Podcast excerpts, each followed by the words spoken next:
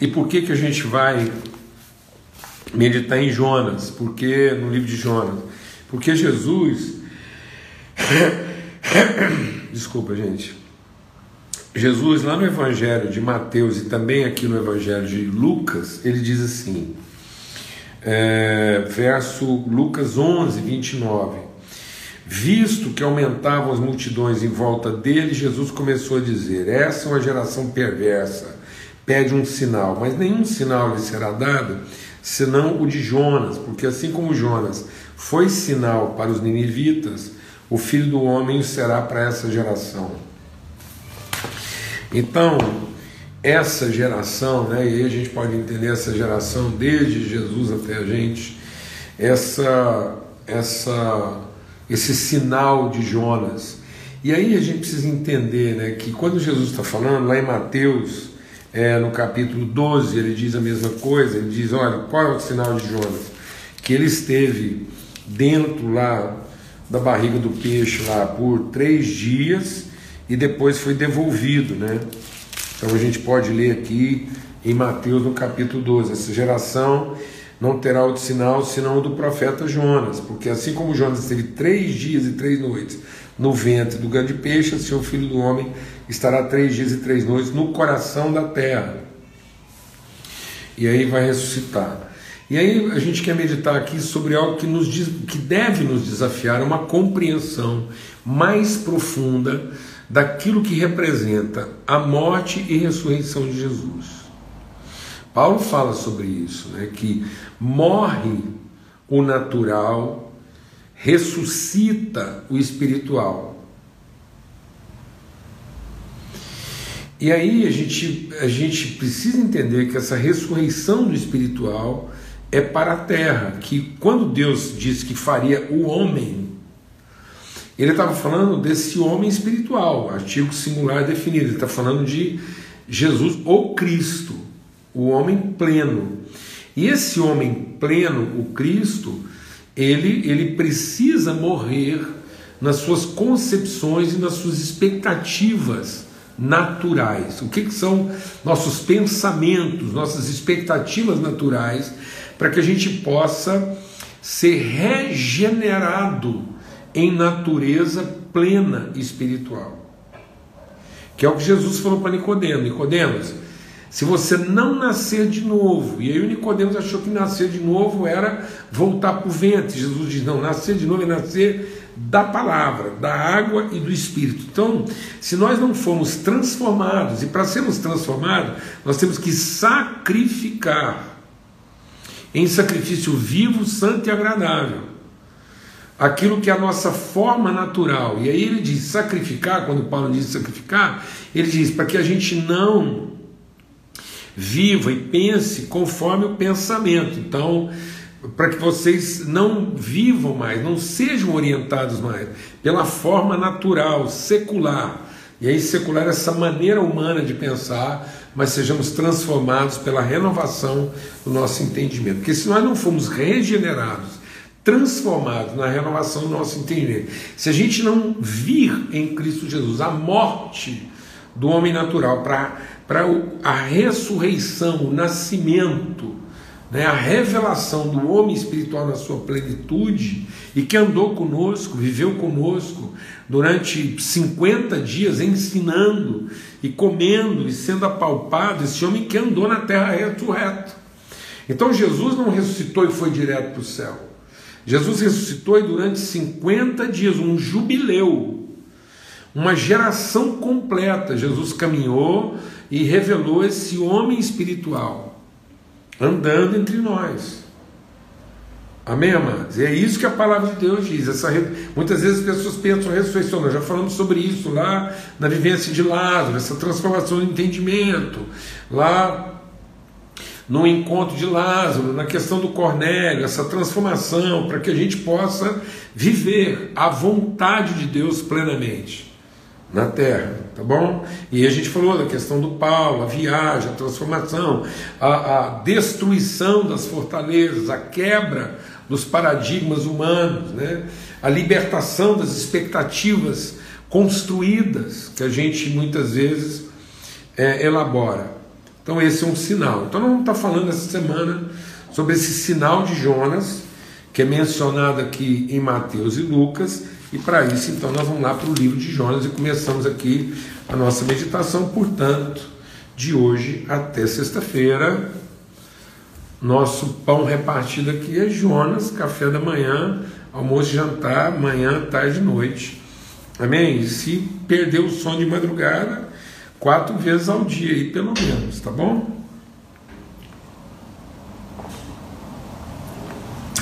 Então vamos lá.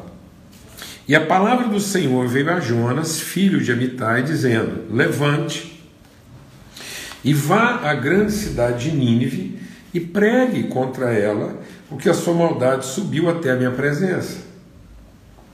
Jesus se levantou, mas para fugir da presença do Senhor para Tarsis. Desceu a Jope, entrou, encontrou um navio que ia para Tarsis, pagou a passagem, embarcou no navio para ir com eles para Tarsis, para longe da presença do Senhor. A nossa meditação começa hoje aqui, nesse entendimento. Amados, muitas vezes na nossa vida, é, a gente é a pessoa que Deus quer usar, a gente está no lugar onde Deus quer se revelar, falar conosco, Deus se revela a nós, Deus revela a nós a sua vontade, mas muitas vezes a, a vontade, deixa Deus ministrar o nosso coração aqui, a vontade de Deus revelada a nós vai nos levar em direção, deixa Deus ministrar o nosso coração aqui, amados. Muitas vezes Deus revela a nós a sua vontade, e a vontade de Deus revelada a nós vai nos levar na direção daqueles que a gente quer a todo custo evitar.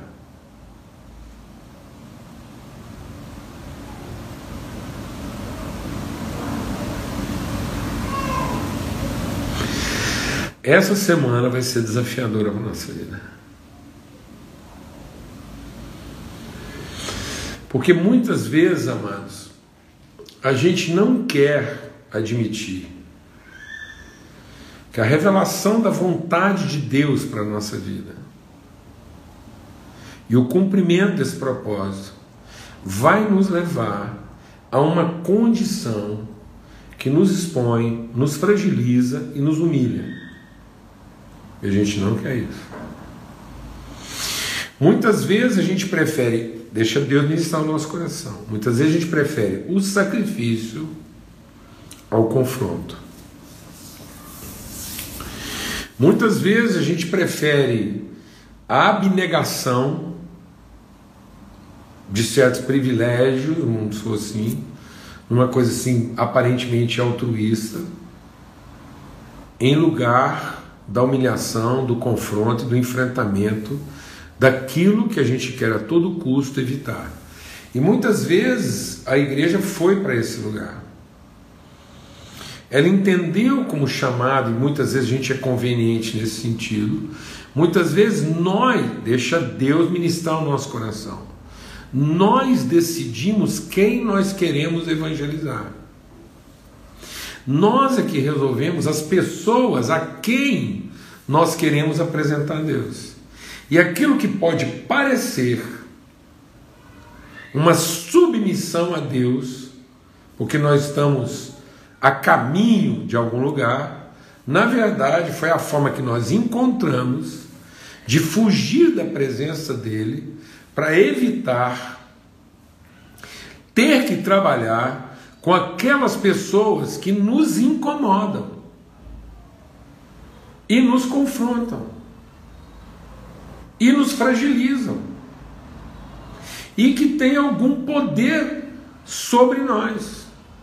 Então, muitas vezes a gente prefere evangelizar aqueles sobre os quais nós temos poder do que ter que enfrentar aqueles que, na verdade, têm poder de nos ferir, de nos resistir. Então, muitas vezes, o que muita gente está fazendo de missão não é a forma verdadeira e fiel dele estar tá cumprindo a vocação de Deus na vida dele. É a forma que ele encontrou de evitá-la. São os mecanismos religiosos. Então Deus mandou Jonas numa direção. Que direção? A direção daquilo que confrontava a vida dele.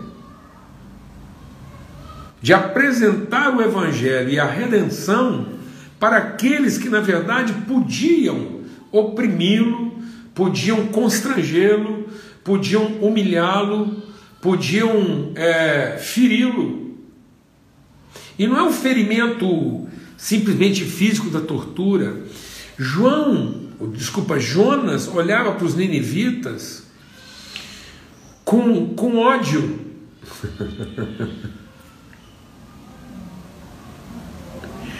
Muitas vezes, amados, a gente busca no ministério, naquilo que a gente chama de ser a nossa missão, e a viagem que nós estamos fazendo, uma forma de não ter que cumprir a nossa real vocação, de ir ao encontro daqueles que realmente assim representam o nosso maior desafio afetivo e emocional.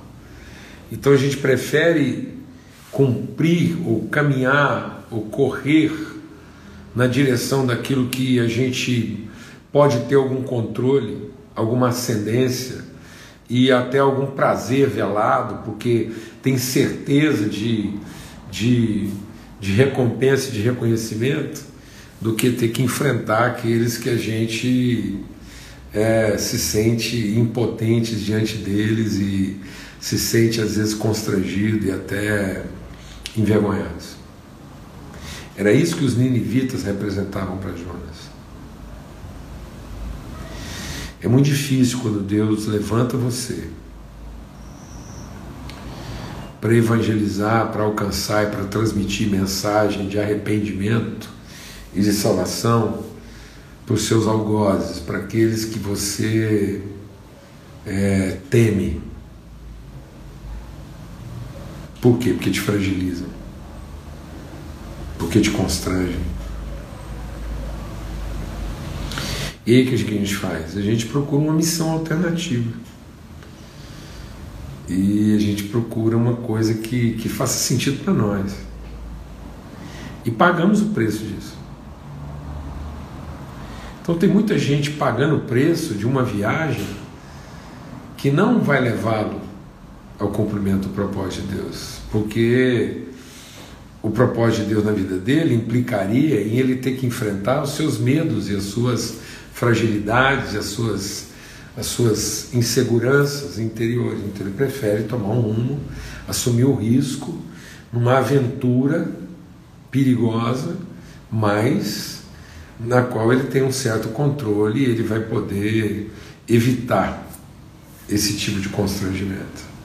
E a gente embarca nisso. Vamos deixar o Espírito de Deus ministrar no nosso coração. Nada nos afasta mais do propósito de Deus do que fazer aquilo que a gente quer fazer, mas no sentido oposto daquilo que é o verdadeiro propósito de Deus para a nossa vida.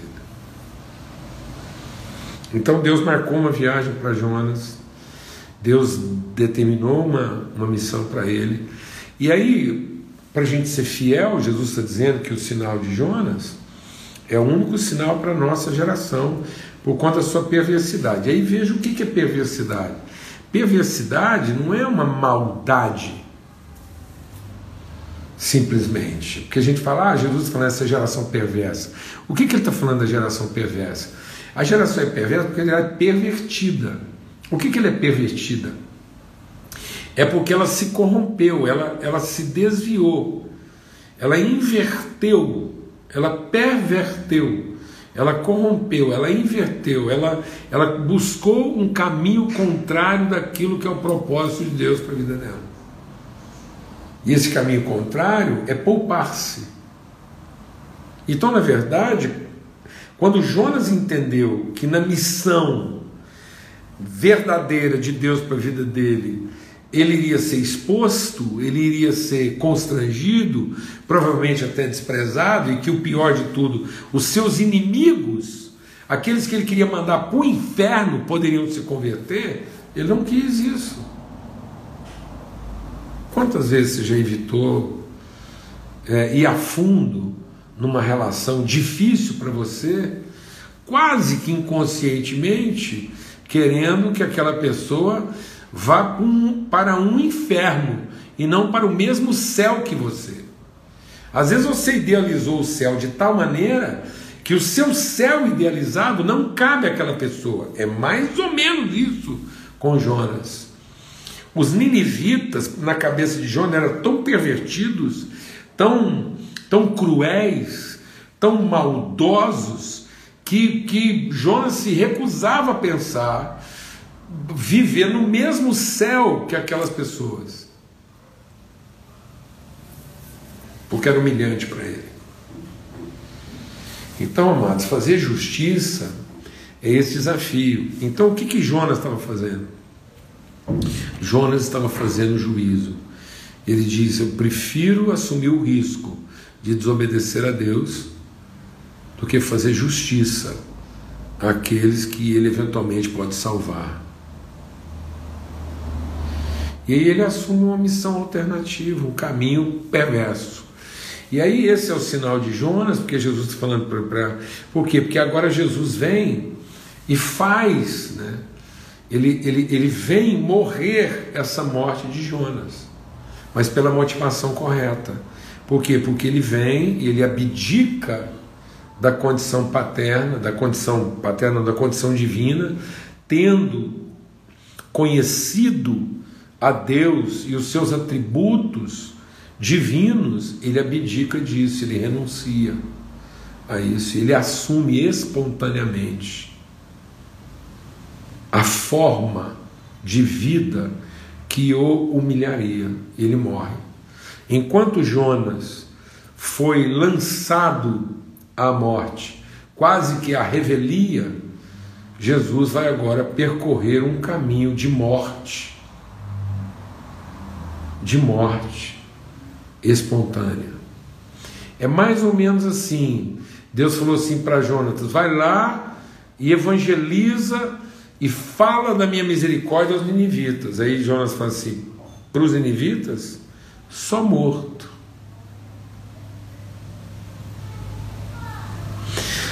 Você consegue imaginar um grupo de pessoas, às vezes na sua cidade, às vezes na sua própria igreja, às vezes no seu ambiente de trabalho, às vezes na, no seu ambiente social, cultural, e que Deus de repente fala assim com você: Eu queria que você fosse lá e falasse da minha misericórdia e do amor para essas pessoas. Aí você fala assim: Não, Deus. Me manda falar do seu amor, da sua misericórdia para qualquer um, mas para esses lá, só morto. É mesmo? Então é isso.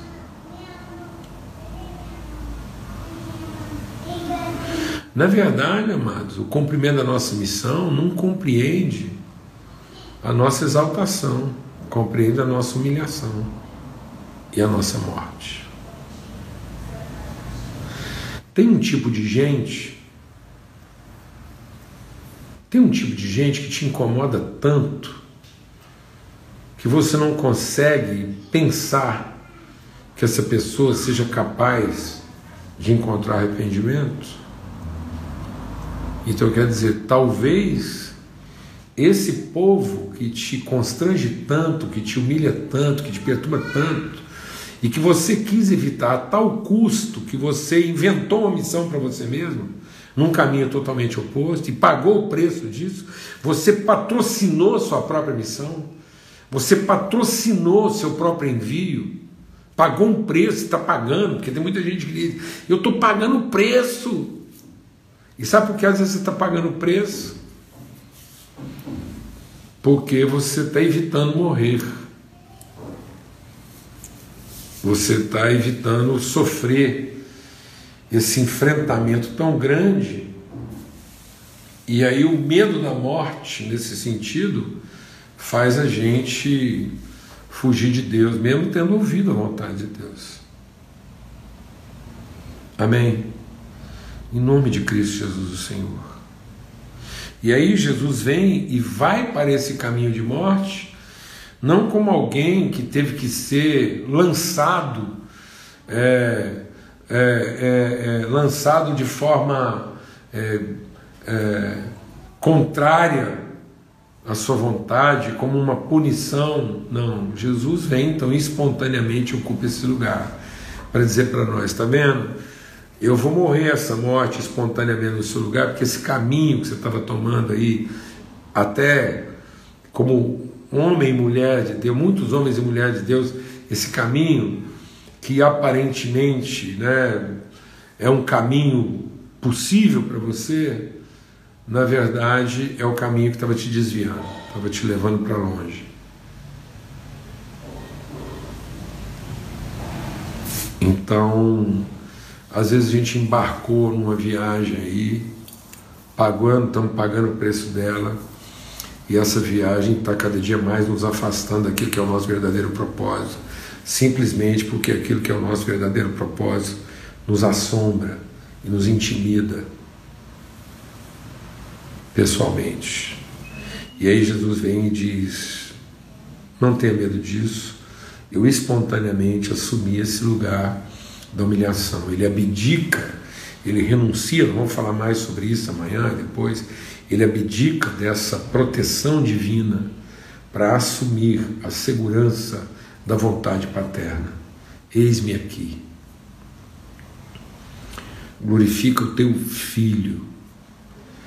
E aí ele tem que, ele tem que viver essa morte diante dos nossos olhos, para a gente entender que enquanto nós não passarmos por essa morte, nós não vamos ressuscitar para a vontade do Pai em favor dos nossos irmãos. Amém? Nós começamos a nossa meditação, vai ser muito desafiadora. Às vezes você está se sentindo hoje assim, pelo amor de Deus, será que eu estou entendendo ou perdi algum ponto? Não estressa não, nós vamos meditar sobre isso profundamente, vamos falar sobre isso de novo amanhã. Você vai segurando a onda aí, vai meditando, vai lendo o texto, nós vamos aprofundando isso para sermos de fato transformados no nosso entendimento e compreendermos né, esse, essa morte e ressurreição para efetivamente cumprirmos o propósito de Deus para a nossa vida. Amém? Em nome de Cristo Jesus, o Senhor, a paz de Cristo seja sobre todos. Leia várias vezes o texto aí de Jonas e vamos buscar de Deus espírito de sabedoria e revelação que venha sobre nós e nós vamos avançar nisso, tá bom? De hoje até sexta-feira, se Deus quiser. Então, convida mais pessoas, chama mais gente para estar conosco aí participando desse processo. Comenta lá, se ficou alguma coisa que não está muito clara, você comenta lá. Eu estou sempre lendo os comentários, estou acompanhando. E, e aí, a partir de, às vezes, alguns comentários são feitos lá também que a gente pode. É, às vezes eu procuro responder alguns questionamentos do comentário aqui na nossa reflexão, então isso ajuda, tá bom? A paz de Cristo seja sobre todos. Até amanhã, se Deus quiser. Forte abraço.